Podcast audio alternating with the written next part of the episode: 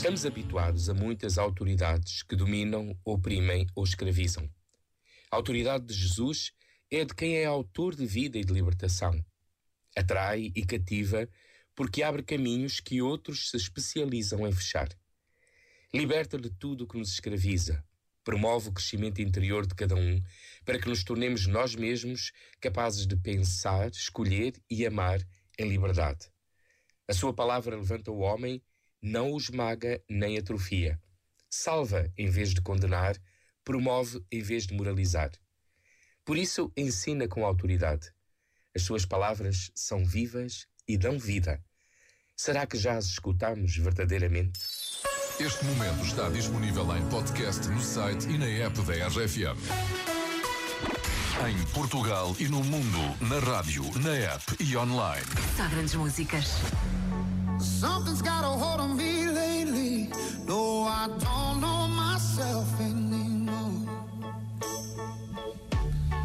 Feels like the walls are all closing in, and the devil's knocking at my door. Whoa, out of my mind.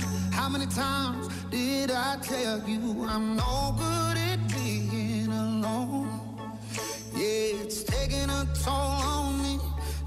my best to keep from tearing the skin off my bones.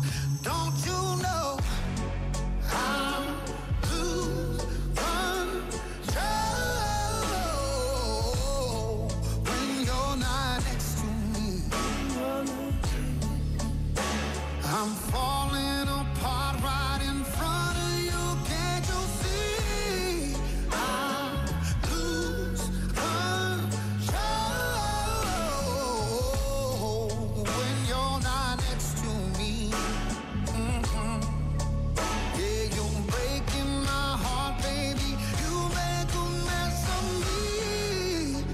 Problematic.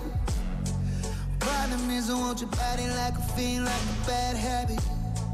Bad habits hard to break when I'm with you. Yeah, I know I can do it on my own, but I want that real full moon black magic, and it takes two. Problematic.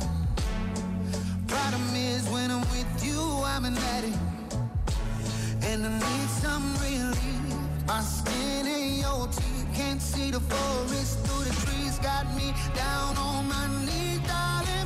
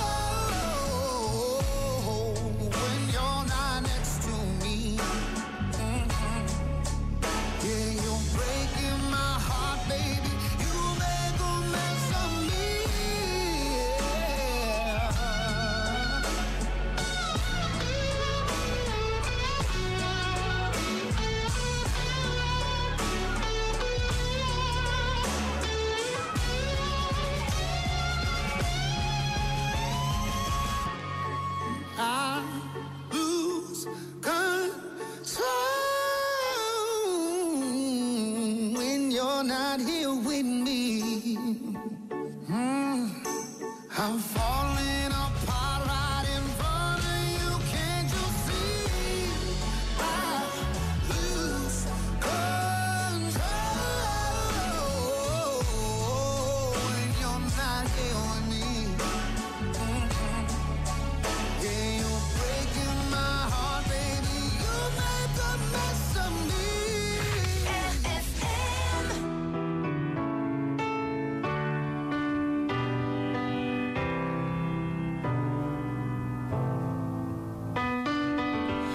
Right from the start, you were a thief, you stole my heart, and I, your willing victim. I let you see the parts of me that weren't all that pretty, and with every touch, you fixed them. Now you've been talking in your sleep.